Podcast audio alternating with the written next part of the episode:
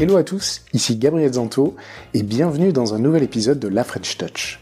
Pour ceux qui ne connaissent pas encore, j'interviewe des personnalités du monde du produit et du design français. En effet, aujourd'hui, lorsqu'on parle de produit ou design, les références restent inlassablement les mêmes. Apple, Google, Intercom, Airbnb, Amazon, Spotify. Mais l'écosystème français est aujourd'hui suffisamment riche et diversifié pour que nous puissions nous aussi nous exprimer sur ces sujets en toute fierté. Mieux encore, certains de nos compatriotes ont des postes extrêmement intéressants et importants au sein justement de ces grandes entreprises. Alors pendant plus d'une heure, j'essaye de mieux comprendre leur parcours, leurs envies et leurs défis au quotidien. On parle également de problématiques très concrètes qu'ils rencontrent dans leurs entreprises, ça peut être sur le branding, sur l'organisation des équipes ou tout autre sujet de leur quotidien. Mon objectif, c'est que vous découvriez une nouvelle personnalité, son parcours, ses conseils, et que vous puissiez vous les approprier pour vos propres projets, vos équipes ou tout simplement dans votre vie. Belle écoute à vous sur la French Touch. Bonjour Thomas et bienvenue sur la French Touch. Bonjour Gabriel. Alors je suis vraiment ravi de t'accueillir sur le podcast euh, aujourd'hui. J'ai envie d'expliquer de, euh, de, mémoire en fait la première fois que je t'ai croisé. Ça remonte. Hein. C'était, je crois, lors d'une conférence annuelle à l'époque où on travaillait tous les deux chez Google. Donc ça doit remonter à 2006 par là. Tu représentais l'équipe marketing France, je crois. Tu devais présenter un peu les achievements de l'équipe marketing sur scène. Donc on parlait euh, devant une assemblée de plusieurs centaines de Googlers, dont des hauts dirigeants. Il faut savoir qu'à l'époque, il y avait déjà Lauren Tawil qui était qui est la VP marketing monde de Google. Et tu étais monté sur scène, tu avais raconté une histoire en chantant avec ton ukulélé devant tous ces gens. Et euh, tu avais clairement emporté euh, la foule. Tout le monde était à fond, tout le monde avait applaudi. Et je m'étais dit à l'époque, c'est qui ce gars? Qui, alors, montrait un talent évident déjà pour le storytelling, clairement, et le marketing, au service d'un message qui, pour le coup, était passé vraiment comme une lettre à la poste. Je pense que c'est vraiment symptomatique de qui tu es. On va le voir. Alors, Thomas, je te présente plus formellement, mais euh, tu es Senior Director of Product Growth et Innovation chez Spotify. Tu as travaillé au marketing chez Google en France. Tu t'es occupé, entre autres, à l'époque où on s'est connus, tu étais sur Google Maps. Tu as géré YouTube pour la France. Euh, avant de partir pour New York, au sein euh, ben, alors du célèbre Creative, Creative Lab chez Google, une espèce de groupe un peu interdisciplinaire de designers, d'écrivains, réalisateurs, entrepreneurs, marketeurs évidemment, et créatifs technologistes. Alors, tu as travaillé directement euh, sur plusieurs projets qui ont une forte notoriété. Je pense évidemment au Google Glass, euh, notamment, mais il y a eu les expériments, on pourra revenir dessus euh, plus tard. En 2014, tu quittes Google pour monter ta boîte avec euh, Jeff Baxter, qui est un ancien euh, du Creative Lab, euh, et vous décidez tous les deux de monter un projet autour de l'audio qui s'appelle Chord et mhm. qui qui sera rapidement racheté en fait par Spotify deux ans plus tard. En 2016, donc, tu intègres Spotify et tu vas rapidement gravir les échelons dans l'équipe produit pour arriver à ce poste aujourd'hui de Senior Director Product Growth Innovation. Euh, pour compléter, tu es aussi membre de la French Tech euh, de New York et euh, tu conseilles ou tu as conseillé clairement euh, plusieurs startups qui ont fait un exit, je crois. Voilà. Donc, bienvenue Thomas. Merci, merci. C'est un plaisir d'être ici. Euh, alors, je vais faire un rapide récap de Spotify quand même. Alors, tout le monde connaît évidemment la, plateforme, mais sous un angle qui est un peu plus growth. Donc, c'est le leader mondial du streaming, créé en 2006 à Stockholm par Daniel Ek et Martin Lorenstone on le sait. Aujourd'hui, c'est disponible dans 92 pays. Mhm. Euh, je crois qu'il y a concrètement, il y a plus de 60 millions de titres, il y a 450 000 podcasts, il y a 3 milliards de playlists. Euh, L'entreprise est rentrée en bourse en 2018 euh, au New York Stock Exchange. Mhm. Alors, il y a eu plusieurs phases dans le développement de Spotify. Évidemment, on pense au streaming, qui était à l'époque une, forte innovation par rapport au téléchargement et à l'achat à l'acte qu'on pouvait connaître sur d'autres plateformes. Il y a eu euh, aussi la, la logique et euh, le côté malin de s'adosser à une plateforme comme Facebook pour croître euh, sur cette dimension sociale. Il y a eu la logique des algorithmes aussi, avec euh, le lancement en 2015 de tout ce qui était Discover Weeklies, puis il y a eu le Release Radar, les Daily Mix, le Rap Caviar, donc euh, énormément d'innovations technologiques. Et, et en termes de croissance à proprement parler, les chiffres 2011, 1 million d'utilisateurs payants. 2012, 4 millions d'utilisateurs payants. 2013, on passe à 6 millions. Fin 2014, moi j'ai 75 millions d'utilisateurs actifs, 20 millions d'utilisateurs payants. Mmh. Espace de trois ans. 2016, mmh. 100 millions d'utilisateurs actifs et 40 millions d'utilisateurs payants. Et là, les chiffres de, que j'ai de 2020, d'octobre 2020, c'est 320 millions d'utilisateurs euh, mensuels actifs et 144 millions d'utilisateurs payants. On est d'accord? Ouais, ouais, ouais, ça, c'est, ouais, c'est ça. C'est, c'est amusant de voir que la, la, la proportion d'utilisateurs payants est, est restée euh, assez stable. Hein. C'est, euh, si tu bah, regardes en pourcentage, elle est, euh, elle se maintient. C'est assez fou. Bah là, sur 2020, je me disais justement, sur 2020, elle a fortement progressé, puisque là, on est sur un ratio, tu vois, 320, 144, c'est quasiment de un utilisateur sur deux en monthly active qui est, euh, qui est payant ce qui est juste énorme à ce, mmh. niveau-là mmh. de, nombre d'utilisateurs. Alors il y a eu des efforts de diversification récemment depuis 2019 vers le podcast, il y a eu le rachat de Gimlet, il y a eu l'achat de mmh. Encore, Parcast, The Ringer, il y a Megaphone aussi, donc qui est plus sur l'insertion de pub dynamique. Bon, je referme la parenthèse Spotify, on revient sur toi.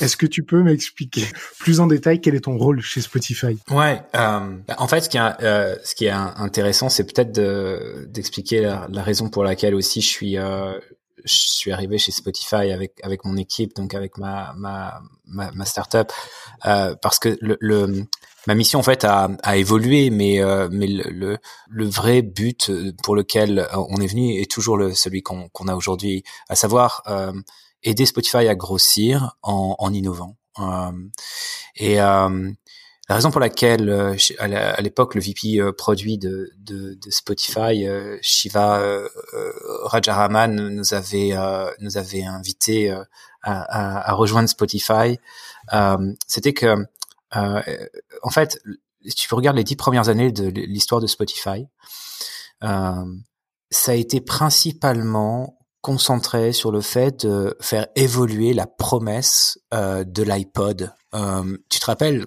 euh, je sais pas si tu as vu le film euh, sur Apple euh, où, où, on voit ce moment où Steve Jobs se penche sur sa, sa, fille et lui, lui, lui donne le prototype de l'iPod et lui dit il y a mille chansons dans ta poche maintenant. Et et cette promesse, quand on l'a entendue, toi et moi, on l'a entendue quand on, parce qu'on est, assez vieux pour s'en rappeler, mais quand, l'iPod est sorti, qu'on pouvait avoir 1000 ou 10 000 chansons dans notre poche, c'était extraordinaire. Parce qu'avant, on se baladait avec une cassette ou un CD ou un mini-disque pour les plus modernes d'entre nous, mais c'était quoi, 74 minutes max, quoi, 90 minutes max. Et là, d'un coup, on passait de 1000 à 10 000 chansons, euh, 1000 ou 10 000 chansons dans notre poche. Euh, et en fait, si tu y penses, Spotify, la promesse de Spotify, euh, c'est de dire que tu vas avoir toutes les chansons dans ta poche. Alors pour avoir toutes les chansons dans ta poche, évidemment, euh, il faut euh, passer par une infrastructure euh, technologique très complexe. Euh, l'idée c'est que comme euh, les chansons sont pas réellement dans ta poche, mais en fait dans le cloud, il faut derrière investir dans une infrastructure qui va permettre de donner l'illusion, si tu veux, à, aux utilisateurs que quand ils appuient sur play, la chanson elle est là et qu'en fait, tu n'as plus vraiment besoin d'avoir le MP3 euh, en dur sur ton ordinateur, sur ton euh, euh, téléphone mobile. Donc ça, c'est la première chose sur laquelle Spotify s'est euh, euh concentré, c'était sur la, la, la, création de cette infrastructure. Et la, et, et la deuxième chose qui allait de pair avec ça, c'était le catalogue. Et donc pendant euh, euh, les premières années de Spotify, ça a été euh, de, des longs, euh, euh, des longues négociations, des, des qui ont débouté sur des débouché sur des euh, des accords avec les, les, grandes majors de la musique euh, pour euh, rajouter petit à petit la quasi-totalité ou la totalité des, des grands morceaux de musique connus dans le monde. Donc, je sais pas si tu te rappelles aussi, mais il y a, il y a, il y a quoi Il y a 5-6 ans, toutes les plateformes musicales se battaient en disant nous avons 8 millions de titres, nous avons 30 millions de titres, 50 millions de Aujourd'hui, on n'en parle plus trop de ça parce qu'on on sait à peu près que euh, sur euh, Spotify ou Apple, tu as le même nombre de titres. Euh, c'est plus, c'est plus vraiment un sujet. Ce qui te montre que, en fait, depuis quatre ou cinq ans, on est dans une nouvelle ère du streaming audio. Euh, on est dans une ère où maintenant, une fois qu'on a euh, fait comprendre aux gens que la promesse avait évolué de euh, euh, des 10 000 chansons dans ta poche à toutes les chansons dans ta poche, euh, qu'est-ce qu'on peut faire pour euh, améliorer l'expérience? Qu'est-ce qu'on peut faire pour différencier l'expérience? Si on n'est plus à se dire que euh, chez nous il y a plus de chansons ou chez nous il y a une chanson que, qui est pas sur le chez, chez l'autre, qu'est-ce qu'on peut faire? Et, et mon groupe se concentre sur euh, le fait d'utiliser les technologies modernes, les technologies d'aujourd'hui, la puissance du euh, de l'ordinateur que tu as dans ta poche, parce que on parlait peu, mais euh, il y avait plein de choses à faire avec ça pour différencier Spotify et donner envie aux gens de de nous rejoindre, d'utiliser notre produit. donc voilà, ça c'est c'est le, le, le but de de l'équipe que je dirige. Et c'était euh, effectivement pour le, lien avec Cord, c'est qu'il y avait Cord, il y avait le produit principal à l'époque, qui était effectivement la capacité d'envoyer des messages courts à un cercle d'amis. Mais vous aviez fait plein de spin-offs et de d'itérations et d'idées autour de cette idée d'envoyer des messages à des moments. Il y avait, euh, enfin voilà. Donc c'était cette espèce d'effervescence, comme tu disais, qui a intéressé Spotify et, euh, et qui vous a fait rejoindre l'équipe. Oui, oui, oui. En fait, à, partir du moment où, Spotify est entré dans cette euh, cette nouvelle ère, et c'était la vision du, du, du VB produit euh, dont j'ai parlé tout à l'heure euh, en, en, 2016, c'était il nous il nous fallait créer une équipe innovation, croissance à New York, parce qu'on avait très envie de d'investir dans le bureau de New York. À l'époque, il a le bureau de New York était plutôt plus petit que celui de Stockholm. Aujourd'hui, il est beaucoup plus grand. Euh, ça, les ah. choses ont beaucoup changé. Ouais, ouais. Euh, euh, mais euh, mais le but c'était de créer une équipe là et, et, et comme souvent, comme ça, les acquisitions euh, euh, de, de, de, jeunes startups sont des façons de, de, de immédiatement avoir une équipe qui fonctionne. Euh, il se trouve que ce le, le VP qui nous a euh, qui nous a racheté nous avait déjà vu à l'œuvre euh, chez Google puisque euh, c'est l'ancien euh, directeur produit de YouTube et il nous avait vu au Creative Lab avec mon co-founder Jeff Baxter officier. Et il savait que au travers des différents produits qu'on avait lancés dans l'audio, on avait une capacité démontrée à innover rapidement, à créer rapidement des fonctionnalités et, et, des produits dans ce domaine-là. Et on on a beaucoup travaillé sur l'interface utilisateur. Euh, faut savoir que mon cofondateur était un, designer, on en parlera peut-être un peu tout à l'heure, mais tous les produits sur lesquels on a pu travailler étaient euh, étaient franchement assez innovants euh, en termes d'interface et en termes d'utilisation euh, euh, produit. Donc euh, extrêmement innovant. Hein, je me souviens. Enfin, je qu'est-ce qui euh, qu'est-ce qui t'a marqué quand t'es quand t'es arrivé chez Spotify? Est-ce qu'il y a des choses qui t'ont surprise, euh, que ce soit en bien ou en mal? La, la première impression qui était qui était extrêmement positive, c'est c'est que je me retrouvais à travailler dans une boîte qui liait mes deux passions, la musique et la tech.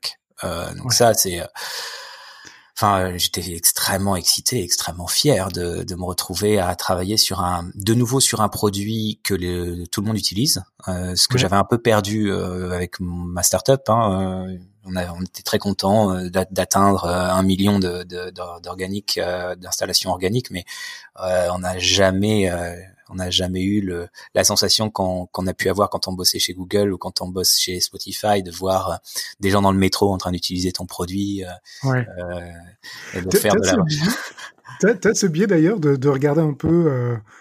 De, de, de, fureter derrière l'épaule des gens pour regarder un peu ce qu'ils font et tout ou Oui, absolument. absolument. Là, je plaide coupable. Je, je pour moi, le métro, c'est un énorme laboratoire de recherche utilisateur. C'est, euh, je, Ouais, je, quand on, en temps normal, quand on euh, prend le, le, les transports en commun pour aller au travail, ce qui m'arrive ici, euh, puisqu'on, je vis à Brooklyn et, euh, et euh, quand je rejoins euh, notre bureau à, au World Trade Center 4, je, je, prends le métro et je, ouais, je, et je, et je crois que c'est surtout dans une ville comme New York ou comme Paris, c'est, c'est, les transports en commun sont des euh, derniers euh, espaces où on peut retrouver euh, un vrai brassage, plein de gens qui viennent de plein de milieux, qui se retrouvent ensemble à la même heure, faire une chose en commun, savoir aller au boulot.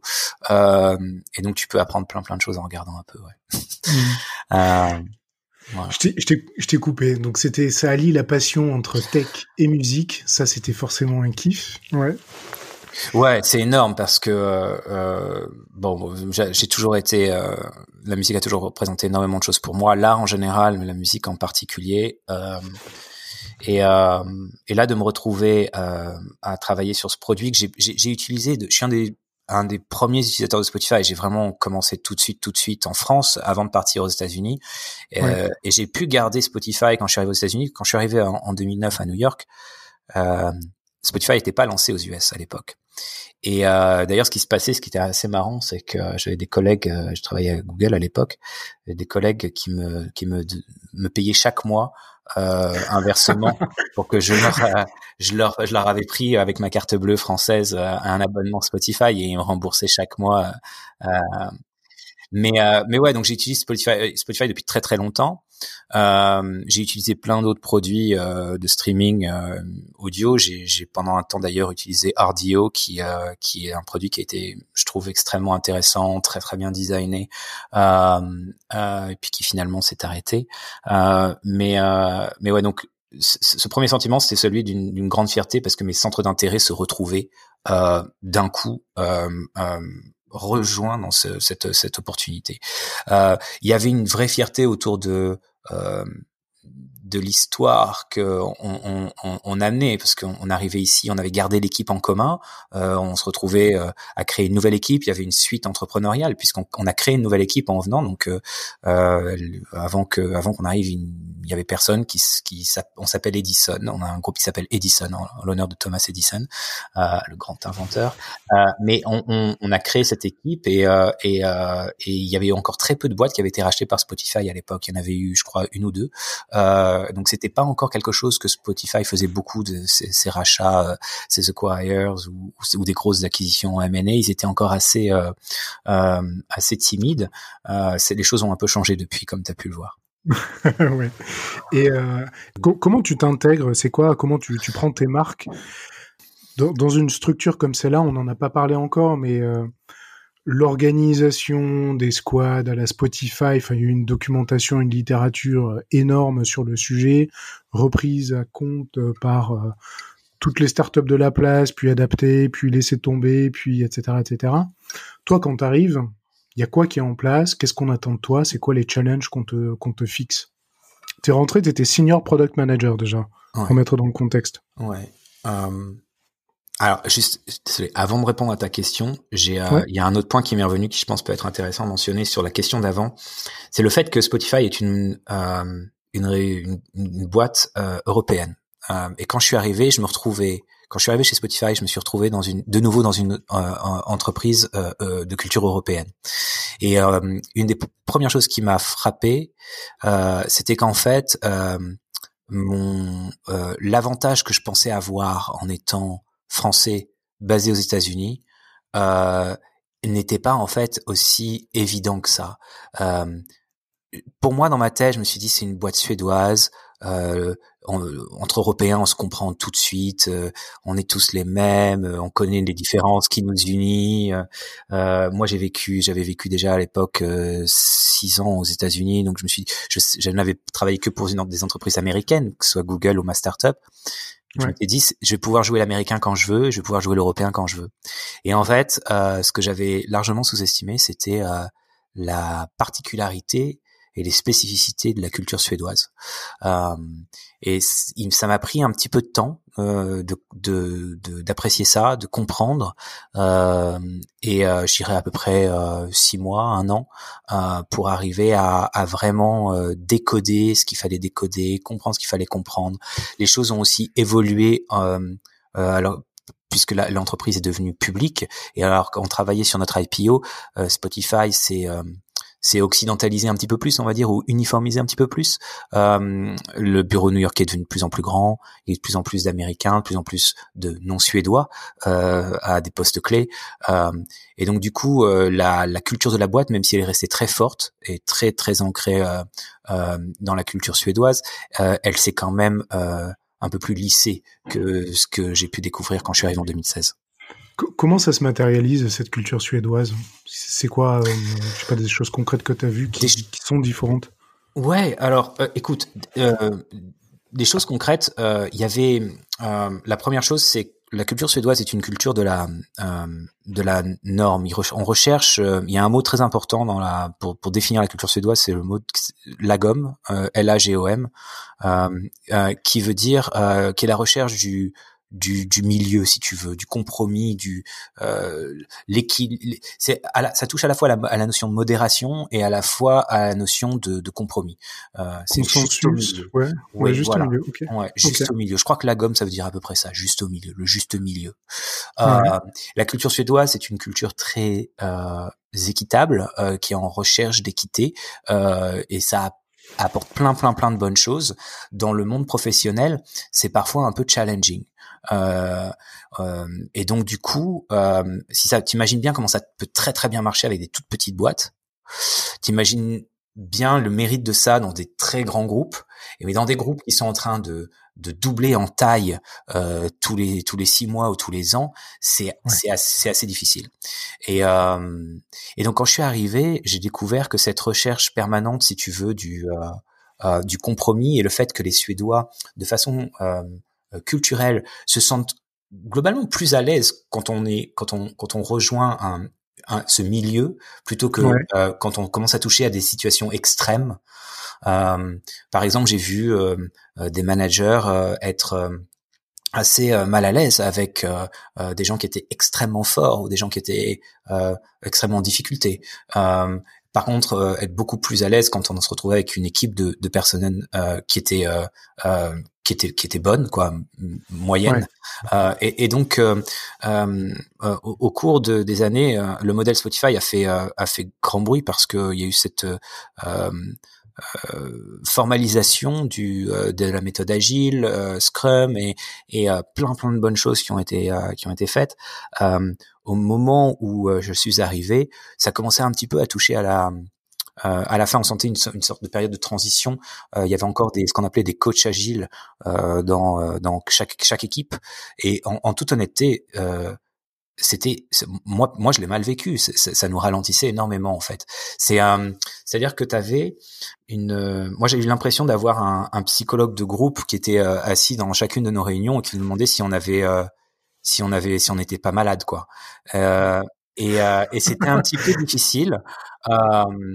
Euh, et, et, en fait, euh, bon, les choses ont largement changé euh, au cours de ma première année et, euh, et la, la, la fonction de, de coach agile a, a, a évolué. Et maintenant, c'est euh, depuis longtemps d'ailleurs, ce n'est plus le cas. On n'a plus des, des coachs agiles comme ça partout. Mais je dirais qu'on dans une période post-agile, euh, c'est l'impression que j'ai. C'est-à-dire que la, la, notion, si tu veux, d'agilité dans nos dans la façon dont on travaille, dans notre rythme de travail, elle est totalement là. C'est de là dont, d'où on vient. C'est le, le but, c'est d'être euh, euh, on embrasse totalement la, la méthodologie Scrum. On est, on est, on est absolument euh, agile dans la façon dont on travaille, dans la façon dont on est structuré. Tous nos process, notre rythme de travail est basé là-dessus. Cependant, euh, je dirais qu'on est, euh, en tout cas moi, la façon dont je gère mon équipe, qui est une équipe de croissance, donc forcément on est un petit peu particulier. On est, je mhm. dirais qu'on est post-agile dans le sens où on, a, on a transcendé un petit peu les, euh, euh les, les, préceptes euh, de, de, de, des normes d'agilité et on sait par moment aussi euh, aller au-delà. On sait par moment euh, euh, euh, prendre des, des grands bêtes, des grands bêtes comme on dit, des grandes initiatives, des grands projets, des paris qu'on peut faire. Euh, très data driven, mais mais on est quand même capable de par moment d'avancer très vite. voilà. Comment vous les choisissez ces projets? Déjà, une, une, un des grands principes que j'ai, c'est que même si euh, tu vois dans mon titre j'ai le j'ai le mot innovation euh, ouais. je je veux surtout pas donner l'impression que mon équipe euh, euh possède euh, un mandat d'innovation l'innovation est, est, quelque chose aucune entreprise ne doit donner le le pouvoir de l'innovation à une personne ou à un groupe c'est c'est une c'est une chose qui doit être partagée par tout le monde. Euh, nous, on a le, la chance de, de, de travailler euh, exclusivement sur des innovations, mais l'innovation n'est pas exclusivement chez nous du tout, du tout, du tout. Euh, euh, donc après, comment euh, on priorise, comment les idées arrivent? On a une stratégie euh, que, euh, comme toute équipe de croissance, euh, on, on, on, écrit, on réécrit, on réécrit régulièrement. notre stratégie, elle est, c'est une, en tant que évidemment responsable produit, c'est quelque chose que je j'initie et que je base sur énormément de recherches qui est constamment publiée au sein de Spotify. Donc, on a une équipe de recherche qu'on appelle Growth Insights euh, qui euh, euh, si tu veux, publie un certain nombre de, de, de, de decks, de, de playbooks, de toutes sortes de recherches qu'on peut leur euh, demander de, faire ou qu'ils font, qu'ils initient eux-mêmes. Euh, on regarde les grandes tendances évidemment de la de, de, Spotify. Quel est le, cap sur lequel on, travaille en tant que groupe? Quel est le cap euh, à 5 ans, le cap à 3 ans, le cap à 1 an euh, sur lequel on, est en train de travailler? À partir de là, en fonction des euh, euh, opportunités externes, des opportunités internes, on écrit une stratégie pour notre pour notre groupe. Moi, mon, mon équipe qui fait aujourd'hui 100 personnes, euh, et euh, organisé en, en trois sous-groupes si tu veux et chacun de ces sous-groupes a une vraie spécificité une vraie euh, une vraie autonomie euh, sur le, le, genre de projet qu'ils euh, qu'ils qu'ils peuvent initier. Voilà. Tu, tu peux détailler bien sûr le premier, euh, le, donc dans mon équipe, il y a, il y a, il y a ces donc trois groupes. Chaque groupe fait à peu près 35 personnes, en gros. Euh, et c'est un mix. C'est un mix de quel type de profil? C'est alors ils sont euh, chacun de ces groupes euh, est fait de à peu près 60% d'ingénieurs euh, et le reste euh, sont product managers, euh, data scientists, user researchers et des designers. Ok, et donc il y a un groupe qui est qui se spécialise sur l'automatisation du marketing. donc on en parlera un peu tout à l'heure, mais comment comment on peut utiliser la technologie pour automatiser euh, l'acquisition de nouveaux utilisateurs ou euh, euh, augmenter la rétention de nos utilisateurs existants. On a un autre groupe qui s'occupe de tout la croissance organique. quel genre d'innovation peut-on créer pour augmenter le nombre de gens qui arrivent sur Spotify naturellement euh, hmm. Et enfin, le troisième groupe, il est euh, spécialisé sur la euh, différenciation de nos expériences de contenu. donc, par exemple, comment, en utilisant les, les licences qu'on a au niveau musical ou au niveau podcast, on peut changer la façon dont tu expliques euh, on peut changer l'expérience que tu fais de notre euh, contenu euh, pour te donner envie de passer plus de temps sur Spotify ou te donner envie de rejoindre Spotify, que ce soit en créant un nouveau produit, une nouvelle fonctionnalité ou en, créant Wrapped par exemple, qui est la campagne de fin d'année où on, récapitule rétrospectivement toutes tes habitudes d'écoute sur l'année. Mais justement, ce Wrapped, ça, c'est dans le troisième différenciant ou c'est dans l'organique C'est euh, alors Wrapped. Euh, c'est marrant que tu me poses cette question. C'est pas, c'est, c'est, il y a une partie qui est un petit peu organique si tu veux parce que euh, effectivement les gens partagent beaucoup euh, Wrapped. Cependant, euh, c'est pas par définition un projet organique dans la mesure où c'est quelque chose que l'on euh, crée chaque année c'est quelque chose de très ponctuel. Hein, euh, on le lance en général la première semaine de décembre et euh, les gens le partagent beaucoup euh, et ça dure quelques jours, quoi. Et, et, enfin, on l'accompagne d'une grosse campagne marketing. C'est notre plus grosse campagne marketing de l'année.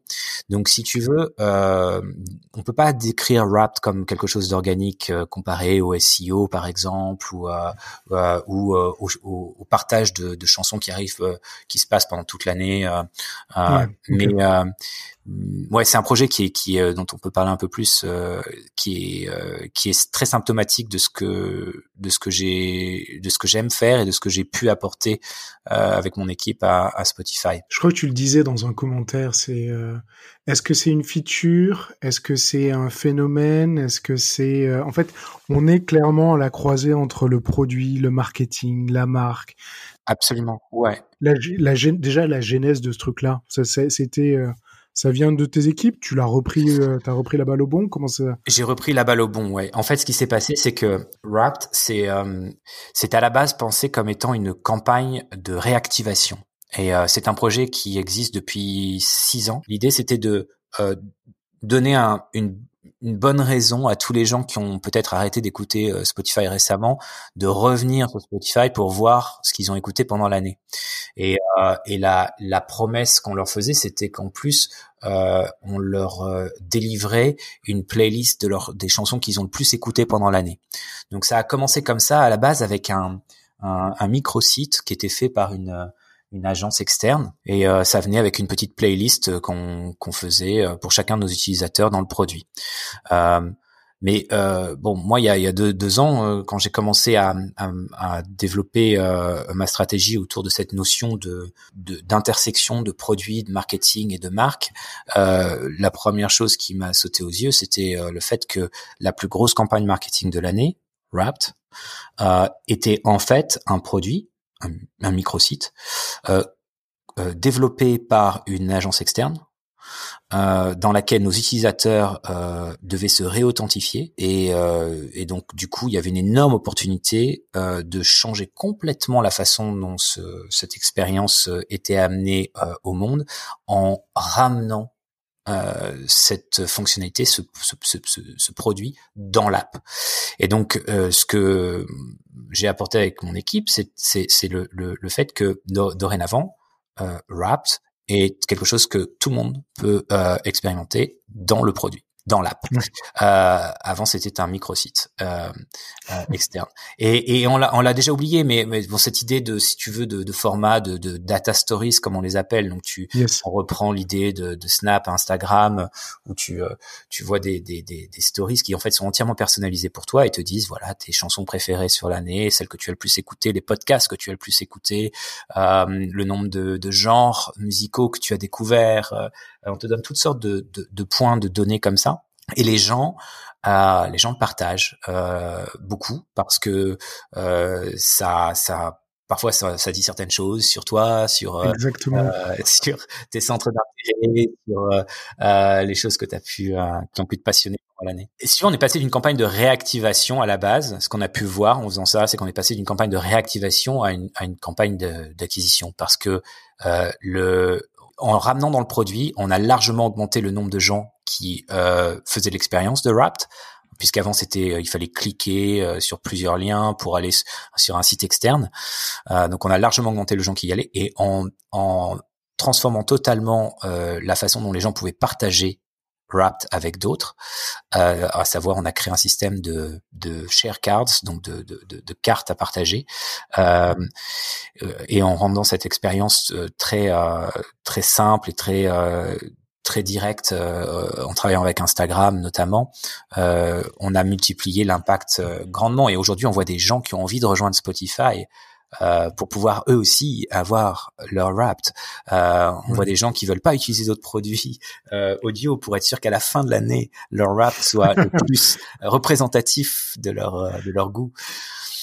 Un projet comme celui-là, c'est c'est le taf d'une équipe toute l'année ou ou ça prend, je sais pas, c'est six mois de l'année? Ouais. c'est une année. C'est euh, c'est c'est le travail déjà de c'est très cross cross fonctionnel. Donc il y a une il y a une équipe euh, euh, euh marque euh, qui euh, détermine toute la, la direction créative, artistique et créative. il y a une équipe marketing qui, si tu veux, euh, définit la, la stratégie euh, euh, de cette de cette direction créative et qui derrière va aussi orchestrer toute la campagne marketing qui se qui se met en place autour offline et online. Et puis il y a les équipes produits. Donc les équipes produits il y en a déjà il y a toutes celles qui s'occupent de la génération de ces données. On a plusieurs articles là-dessus euh, euh, quand Spotify chaque année euh, interroge Google Cloud Platform sur ses sur tout sur l'ensemble de ses utilisateurs sur l'ensemble de leur consommation audio pour toute l'année euh, c'est une énorme requête. Euh, en général, on passe un petit coup de fil à Google avant pour les prévenir euh, parce qu'on a eu quelques problèmes parfois. c'est devenu quelque chose d'assez énorme. Et puis évidemment, mon équipe qui crée toute la l'expérience utilisateur que tu vois dans dans le dans le. Donc c'est un travail très cross-fonctionnel. je dirais que ça prend chacune de ces équipes y consacre à peu près la moitié de l'année. Ok. J'essaie de m'imaginer quelle peut être l'organisation sur des sujets aussi finalement stratégiques, parce que ça a un impact énorme, Comment comment ça s'intègre au quotidien dans l'organisation? C'est vraiment les teams qui font des points réguliers avec les équipes marketing, avec la marque? Est-ce que c'est un niveau plus stratégique? J'essaie de me, me, me représenter ça ouais, d'un point de vue opérationnel. D'un point de vue opérationnel, la, bon, la première chose qu'on fait, c'est qu'on, euh, comme c'est un programme récurrent qui devient chaque année un peu plus gros, euh, en tout cas on essaie de le rendre un peu plus gros chaque année, euh, on, on, commence par apprendre de ce qui s'est passé l'année d'avant. Euh, donc là, typiquement, euh, ce trimestre, on, est en train d'analyser toutes les données euh, de ce qui s'est passé l'année dernière en décembre et on voit ce qui a bien marché, ce qui aurait pu marcher mieux. et de là, en fait, si tu veux, on, détermine des recommandations pour l'année suivante. ensuite, la façon dont, on opère, c'est que on a un, comité de direction pour ce pour un projet comme celui-là. Donc par exemple, moi avec le directeur consumer marketing et euh, le directeur de la marque, euh, on, on, on s'assoit euh, toutes les semaines avec les équipes pour voir où on en est. Euh, on est là pour les aider, les débloquer si jamais ils sont bloqués, euh, les, les, conseiller, s'assurer que le, les choses avancent bien. Moi, il y a une, il y a une chose que j'ai vraiment tenu à apporter au projet parce que la première, c'est la deuxième année qu'on le fait là avec mon équipe. La première année, c'était un, un, petit peu difficile honnêtement parce que toutes ces équipes avaient pas l'habitude de travailler ensemble. Moi, j'ai travaillé dans des équipes de branding, dans des équipes marketing, dans des équipes produits. Mais mm. les équipes marketing euh, les équipes marques et les équipes produits que, à qui j'ai demandé de travailler ensemble ne l'avaient jamais fait auparavant. Et donc la première année, ça a été un petit peu difficile, euh, mais on s'en est très bien sorti. Et en résultat, tout le monde était très très très content hein, de, de Wrapped 2019 et euh, tout le monde est, de, ils sont tous devenus meilleurs copains. On a retrouvé des, des ingénieurs back-end euh, à, rire à la machine à café euh, avec des, des, des, designers de marque. Euh, c'est super, c'est exactement ce que je voulais voir. C'est exactement ce que je, ce qui apporte tout ce que j'ai aimé chez euh, chez le, au Google Creative Lab. Et c'est le truc, c'est que euh, ce qui avait manqué la première année et que j'ai apporté la deuxième année, c'est euh, un producteur, un exécutif producteur. donc, j'ai demandé à une personne qui travaille dans mon équipe qui avait une qui a une expérience de à la base très digital advertising, tu vois, qui était une une personne qui avait euh, qui a géré des énormes projets chez RGA euh, euh, pour des grands clients comme Nike ou des, des choses comme ça, euh, et qui a l'habitude, si tu veux, de coordonner euh, des fonctions différentes. Une personne dont le, le job, c'est de faire en sorte que le truc sorte. Euh, c'est c'est qui, qui, qui suit tout, qui qui euh, qui tient tout le monde euh, euh responsable euh, de leur de chacun de leurs dates, de leurs engagements et l'ajout de cette personne au au projet a, a été a été vraiment vraiment un énorme plus. et cette année, ça s'est passé beaucoup mieux. On a dépensé moins de temps d'ingénieur pour lancer Wrapped et on a on l'a rendu encore plus grand que l'année d'avant. Donc c'était top. Et euh, Wrapped est cadré dans le temps. Ça doit sortir forcément première semaine de décembre. Sur euh, parce que quand on parle des projets qui existent, il y a Wrapped, il y a Spotify Kids, il y a Spotify Station, il y a Autoplay, il y a Mobile Wild Player, il y a les lyrics, il y a Test Onboarding. Enfin, il y a énormément de projets. Est-ce que vous avez des contraintes de temps sur chacun de ces projets ou est-ce que euh, selon les projets, ça mature et puis euh, tant, tant qu'on pense que c'est pas prêt, on le sort pas. Ouais, c'est c'est c'est t'as raison de, de, préciser ça. Wrapped est très très unique dans euh, le paysage de, de, de mes projets. C'est le c'est celui qui a une deadline. Et c'est aussi pourquoi euh, ça a été euh, un, vrai challenge pour euh, mes ingénieurs de travailler là-dessus. Euh, tous les autres projets sur lesquels on travaille sont des projets sur lesquels on itère, sont des projets sur lesquels on teste, sont des projets sur lesquels on commence par une avoir euh, on regarde on regarde les données, on, on déduit des insights, on, on commence à en, euh, écrire une hypothèse qu'on aimerait euh, valider en créant quelque chose et on fait un premier test et on voit si ça marche, si ça marche pas en fonction de comment ça a marché, on on essaie quelque chose d'autre euh, où on s'arrête. Euh, et, et rap, ça n'a rien à voir. Euh, rap, c'est on peut pas se louper. On lance à tout le monde. On peut pas faire un A/B test de rap. Euh, c'est tout le monde là. Donc euh, c'est très très différent. Euh, mais tous les autres projets, oui, ils sont même si rap est très ancré dans la data et on apprend de l'année d'avant, euh, c'est euh, un projet sur lequel on, on, on, a la particularité de travailler avec une deadline. Tous les autres, on avance itérativement et, euh, et au rythme bah, le plus euh, euh, ambitieux possible, mais on va pas lancer quelque chose qui, on va pas tester quelque chose qui n'est pas fini ou qui n'est pas qui n'est pas prêt. Vous vous mettez à la poubelle beaucoup de projets ou pas? Oui, alors on en met euh, à la poubelle. Euh, on en met parfois à la poubelle parce que il y en a d'autres qui sont plus importants euh, ou qui nous semblent plus importants par rapport à la stratégie. Puis on en met à la poubelle aussi parce qu'on les a testés, ça n'a pas marché. Et quand vous les testez, c'est quoi? Ouais, ça arrive souvent. C'est quoi? C'est de l'A/B testing C'est un pourcentage faible d'utilisateurs? C'est quoi vos On fait honnêtement plein de choses. Alors, on a, euh, on fait du de la de la du qualitative testing et du quantitative testing. Donc, on teste ça en recherche utilisateur. On s'assoit. Euh, parfois avec des utilisateurs euh, dans différents pays. On fait aussi des de, de, la recherche où euh, on, laisse l'app à, à, des gens qui peuvent l'utiliser, qu'on identifie et euh, qui on demande de, participer euh, avec nous et, on, fait des points réguliers avec eux. Et on fait de la recherche plus quantitative où là pour le coup on, on, va, on va choisir un certain pourcentage d'utilisateurs. alors on fait très, toujours très attention quand, quand on fait ce genre de choses à euh, s'assurer qu'on va avoir euh, suffisamment de gens pour obtenir, euh, pour passer le cap euh, de signification euh, en, en d'un point de vue statistique. et donc du coup, bah, parfois c'est un pourcentage pendant un certain temps, parfois c'est un, un, un, pourcentage plus élevé juste pendant une journée, parfois c'est juste un pays. On a aussi testé des choses dans un seul pays, par exemple Stations, qui est une app que qu'on a démarré dans mon équipe en Australie. En Australie d'abord. Pourquoi? Parce que euh, le but c'était de concurrencer Pandora et Pandora était présent en Australie. Euh, évidemment, le marché Pandora qui euh, avec lequel on avait envie de se frotter, c'était celui des États-Unis, c'était pas celui de l'Australie. Euh, Pandora d'ailleurs n'est plus euh, en Australie depuis depuis quelques années déjà. Mais il y avait un marché qui ressemblait énormément à celui des États-Unis, donc on a, utilisé l'Australie comme proxy avant de avant la porter aux États-Unis. On a parlé quanti, la data. Quelle est la place de la data chez Spotify dans, ton équipe? Est-ce que, que ça a été une surprise déjà pour toi quand tu es arrivé par rapport à ton expérience? Est-ce que tu as toujours été, tu as toujours eu quand même ce regarder du coin de l'œil euh, quelles étaient les métriques, où est-ce que vous en étiez? Est-ce que tu as toujours été celui qui a regardé les Google Analytics Co ou, euh, ou tu as appris ça en venant, euh, en venant dans cette, dans cette structure? J'ai toujours été très très euh, excité par la quantité de d'insights qu'on pouvait récupérer dans, dans le digital. Euh, par contre, ce qui est certain, c'est que quand je suis arrivé chez Spotify, en venant à la base d'un ayant un profil plutôt euh, product marketing euh, et, euh, et, et startup, quand je me suis retrouvé en tant que euh, product lead chez Spotify, enfin, je suis arrivé avec beaucoup d'humilité. Je n'étais pas certain de pouvoir euh, être au niveau, pas certain de d'avoir de connaître tous les, les, les concepts nécessaires. Et en l'occurrence, c'était le cas. Je les connaissais pas. Euh, euh, pour être un, un, un PM euh, successful en, en termes d'utilisation des données.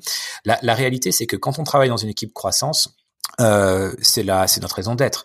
Euh, donc du coup, j'ai euh, j'ai énormément appris, euh, mais comme si tu veux, j'avais euh, j'avais l'appétit d'apprendre et que j'avais j'étais quand même mine de rien, j'avais quand même appris quand même pas mal de choses auparavant.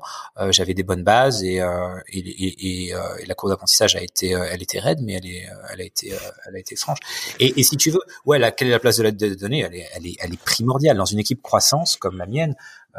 Tout, tout se base sur la donnée, c'est-à-dire qu'on ne peut pas se permettre de se lancer euh, de façon aveugle sur un projet euh, sans avoir, euh, et c'est par là qu'on commence, tous les insights qui euh, nous montrent qu'il y a quelque chose euh, à aller chercher. Euh, on mesure tout ce qu'on fait. et on prend des décisions basées là-dessus, basées sur les résultats. donc c'est primordial, c'est absolument primordial.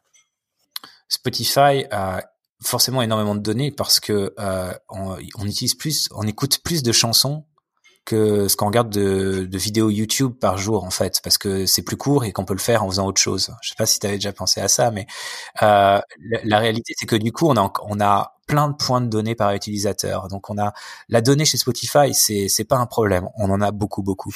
Euh, euh, le, le, le challenge, si tu veux, c'est plutôt de d'en faire bon usage, euh, de savoir, de prendre le temps de euh, de, de la comprendre, de l'analyser, de euh, de la de la couper, de la recouper, de la vérifier. Donc nos data scientists, euh, ils fonctionnent presque comme des ingénieurs dans le sens dans leur mode de travail, c'est-à-dire qu'il y a on leur demande de vérifier leurs résultats dès qu'ils les ont euh, publié. Euh, je vais pas regarder un rapport de, de data science sans qu'il ait été euh, checké par un père. Euh, il y a des, un vrai rythme de travail, un vrai mode de travail qui s'inspire en fait de des méthodes d'ingénierie. Euh, on veut surtout, surtout éviter de se retrouver dans des cas de figure où on prendrait des décisions sur des mauvaises données. donc on fait très attention à ça. ce qui va motiver euh, l'investissement d'un dans un projet, ça va être évidemment l'impact qu'il peut euh, qu'il peut ramener, donc la taille de l'impact. Moi, mon équipe, elle est euh, spécialisée sur euh, notre KPI, c'est c'est c'est la monthly active users, hein, c'est la, la, base utilisateur mensuel. Euh, Spotify étant un un, un produit euh, de business model freemium. Euh, le but, c'est que on ait beaucoup de gens sur notre produit euh, gratuit et qu'on en ait une bonne portion qui deviennent utilisateurs premium à un moment donné. Que les utilisateurs qui euh, pourraient être intéressés par Premium deviennent utilisateurs Premium et bien sûr ils restent. Donc mon équipe, si tu veux, elle est, euh, elle fait euh, comme KPI, elle va regarder les monthly active users, donc ceux qui deviennent utilisateurs de Spotify.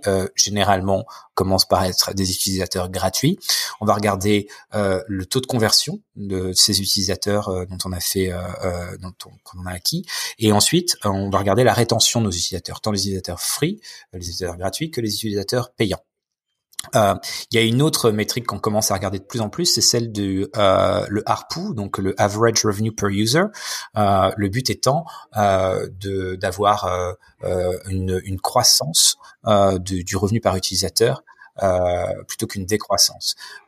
et donc une société qui est en forte croissance et qui crée notamment des des bundles, qui notamment crée des plans famille, va se retrouver confrontée comme nous et comme plein d'autres sociétés euh, qui ont pratiqué ce genre de, de, de de, de, stratégie à, euh, un challenge autour du euh, ARPU. Le but étant de euh, faire réaugmenter euh, le, le, revenu par utilisateur. Tu me parlais, tu as évoqué rapidement l'automatisation du marketing, ce projet d'automatisation du marketing. Oui. Est-ce que tu peux m'en parler plus en détail, en quoi ça, ça consiste? Ouais, bien sûr. Alors, euh, ce qu'on a cherché à faire et qu'on a progressivement mis en place, euh, c'est euh, d'automatiser certains aspects de nos activités marketing. Par là, je, ce que je veux dire, c'est que euh, il y a un certain nombre de choses qui étaient, euh, un certain nombre d'activités qui étaient conduites par notre équipe marketing, qui d'une part étaient redondantes ou pas nécessairement la meilleure utilisation de, de leur temps, et d'autre part avaient du mal à, à scaler tout simplement parce que bah, il fallait juste plus de embaucher plus de personnes ou parce qu'une personne était limitée dans sa dans ses, ses heures de travail. Ou, euh. Et donc en fait, euh, notamment au niveau de l'acquisition à travers nos campagnes de performance marketing, mais aussi euh, au travers de, euh, de ce qu'on appelle le CRM, donc tous les messages qu'on envoie à nos utilisateurs existants pour euh, euh les informer de, de nouveaux contenus, euh, pour leur donner envie de revenir nouveau, sur notre produit. toutes ces choses-là étaient en fait très manuelles. et même si dans certains cas, c'est très bien que les choses soient manuelles, prendre l'exemple d'une campagne de marque, l'exemple de Raft, où on veut quelque chose de très de très fin, de très euh, de très subtil. Euh, il n'y avait pas d'automatisation en place. À chaque fois que euh, un nouvel album sort, euh, il est impensable qu'il y ait un marketing manager qui écrive euh, une, un petit message pour l'envoyer ensuite aux gens qui sont qui suivent cet artiste sur sur Spotify. Donc tout simplement, ce qu'on a mis en place, du coup, ce qui était le cas. Alors, ce qui était, ce qui était parfois le cas et souvent pas le cas du tout parce que c'était c'était infaisable. Donc, on, on, faisait ouais pour euh, les les deux trois grands artistes avec qui on arrivait à travailler, mais c'était pas du tout euh, c'était pas du tout euh, scalable. Donc, ce qu'on a fait, euh, c'est que d'une part, on a créé un système de messaging en interne où on a basé sur le, le tout le, knowledge graph qu'on a, la compréhension qu'on a de notre contenu, euh, on a commencé à envoyer des messages automatiquement à nos utilisateurs, que ce soit des push notifications ou que ce soit des emails ou que ce soit des messages dans l'app, euh, pour les tenir au courant du contenu que on sait qu'ils vont aimer euh, et qu'ils n'ont pas encore euh, découvert. Euh, typiquement, un nouvel album d'un artiste que tu que tu apprécies. Typiquement, un artiste très proche de ceux que tu écoutes mais que tu n'as pas encore découvert. ce genre de choses.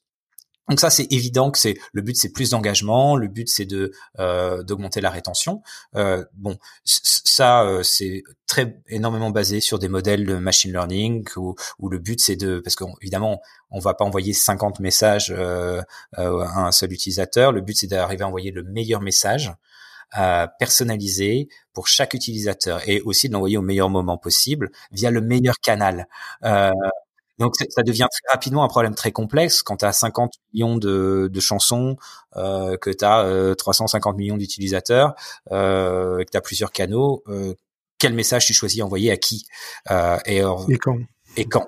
Euh, donc, donc ça, c'est, c'est une chose qui nous a euh, bien occupé, mais au cours de l'année 2019-2020, on a progressivement automatisé tout notre système de, de, de, de, messagerie euh, de nos utilisateurs, tout notre système de CRM.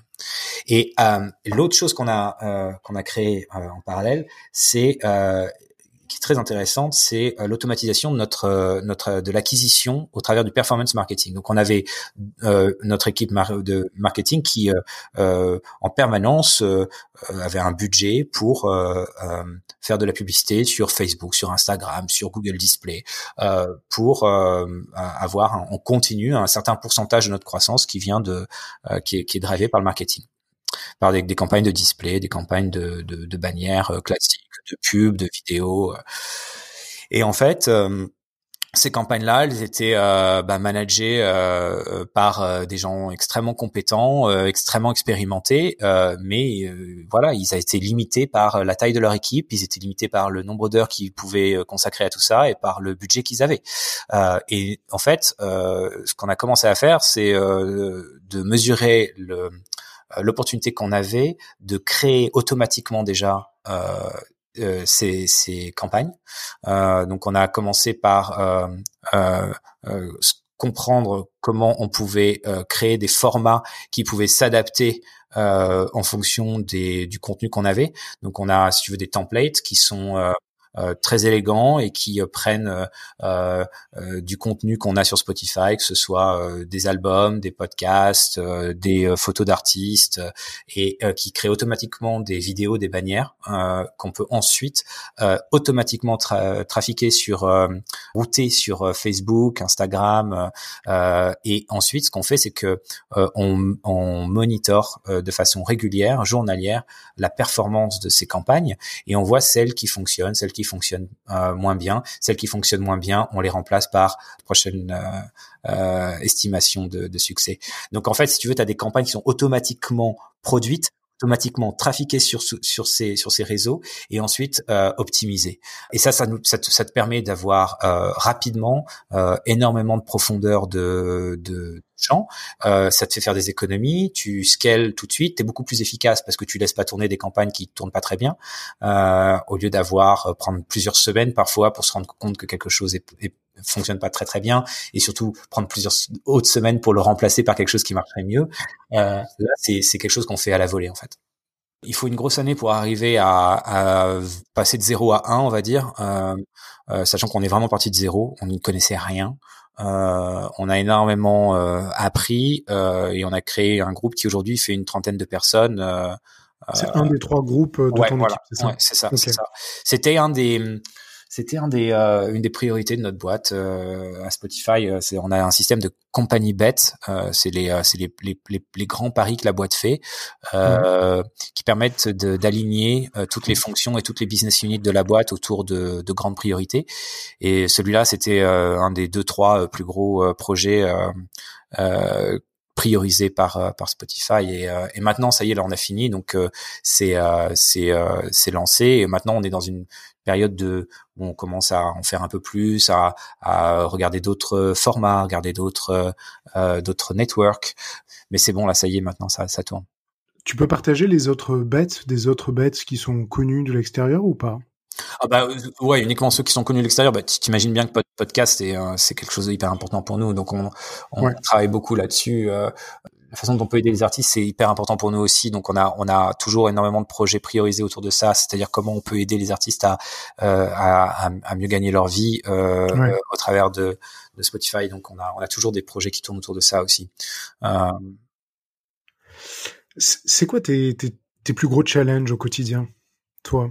Déjà Spotify, c'est un on a parlé beaucoup de la chance que euh, c'était de travailler dans cette boîte, mais l'énorme challenge, c'est qu'il n'y a pas un géant tech qui n'est pas en concurrence avec nous. Donc c'est c'est une c'est un un domaine dans lequel il est euh, il y a énormément de concurrence. Euh, que ce soit Apple, Google, Amazon. Euh, ouais, donc ça, ça, ça, ça c'est, un vrai challenge. C'est quand tu quand tu travailles euh, avec des moyens quand même très limités par rapport à ces boîtes-là sur des, des, des, sujets aussi compétitifs, euh, c'est c'est un vrai challenge.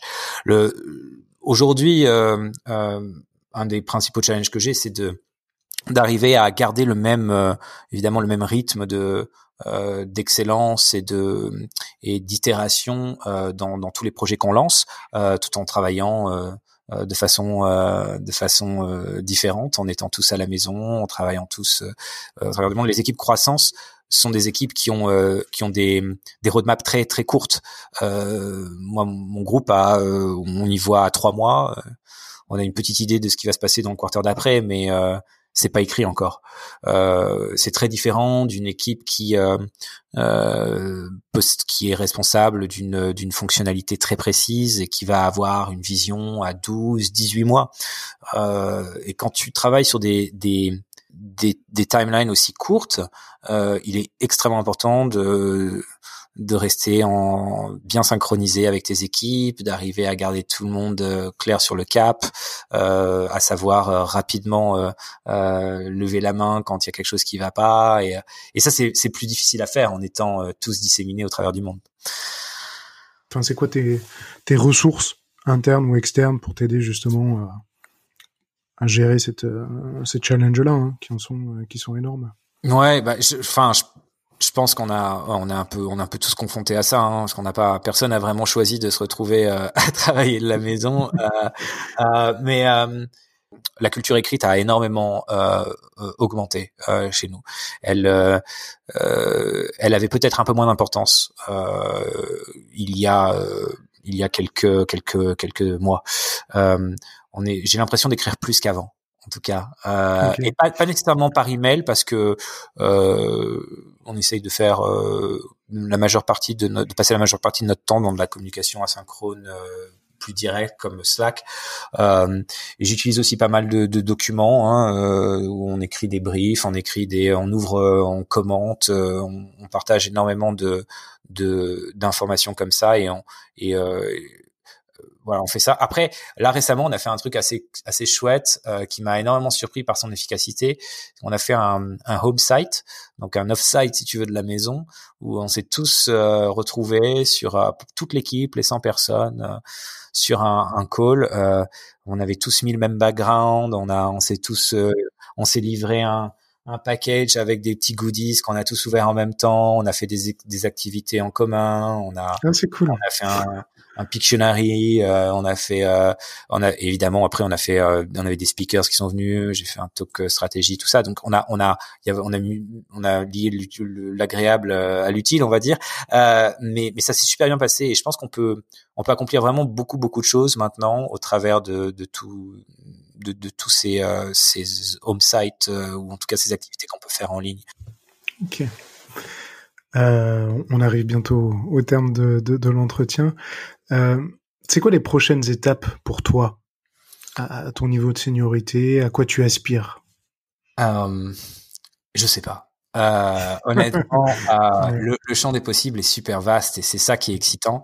Euh, bon, la fonction produit, on en a un peu parlé tout à l'heure, a énormément évolué. Elle était, c'était presque une, c'était presque une, une expertise avant, et là maintenant on est, on est sur quelque chose de beaucoup plus euh, généraliste. Je crois qu'il y a, quand tu regardes, il y a quasiment autant de, de profils euh, de product manager qu'il y a de, de, de types de produits hein, euh, aujourd'hui. On le voit bien d'ailleurs sur, ton podcast. Hein, il, y a, il, y a, il y a plein de profils différents. Il y a et c'est ça qui est très intéressant, c'est justement d'apprendre euh, euh, d'autres types euh, de cultures et et de s'enrichir comme ça. alors pour moi, je pense que si, si aujourd'hui on a